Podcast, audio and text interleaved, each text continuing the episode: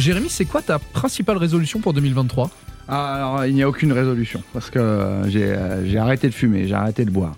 Je prends plus de médicaments, je fais du sport euh, deux heures par jour. Je fais des prix de place tellement bas par rapport à la qualité de mon spectacle. Je travaille tout le temps.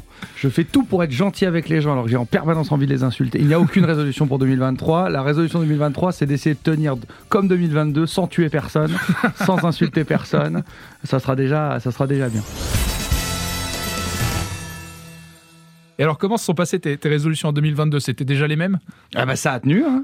ça a tenu. T'as tué euh, personne? Non, non, j'ai tué personne. Non, mais j'essaye de m'améliorer euh, chaque jour. Mais 2023, si je tiens déjà comme en 2022, c'est déjà bien, vraiment.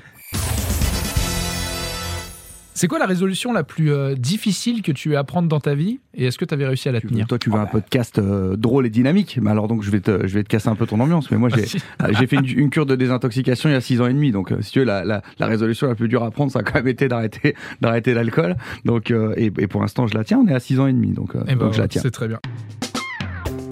Et à l'inverse, la, résolution la plus simple que tu as eu à prendre?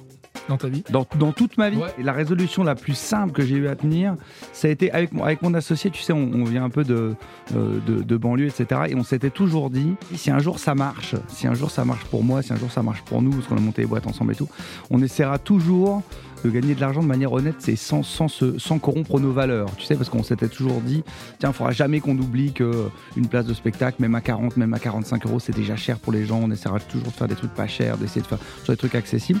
Et euh, on s'est vu pour les fêtes aussi. on s'est dit, tiens, c'est marrant, ça, fait, ça va faire 10 ans euh, qu'on a, qu'on a monté notre boîte. On y est arrivé. On a toujours réussi à faire des trucs sans, je crois, sans trop se corrompre.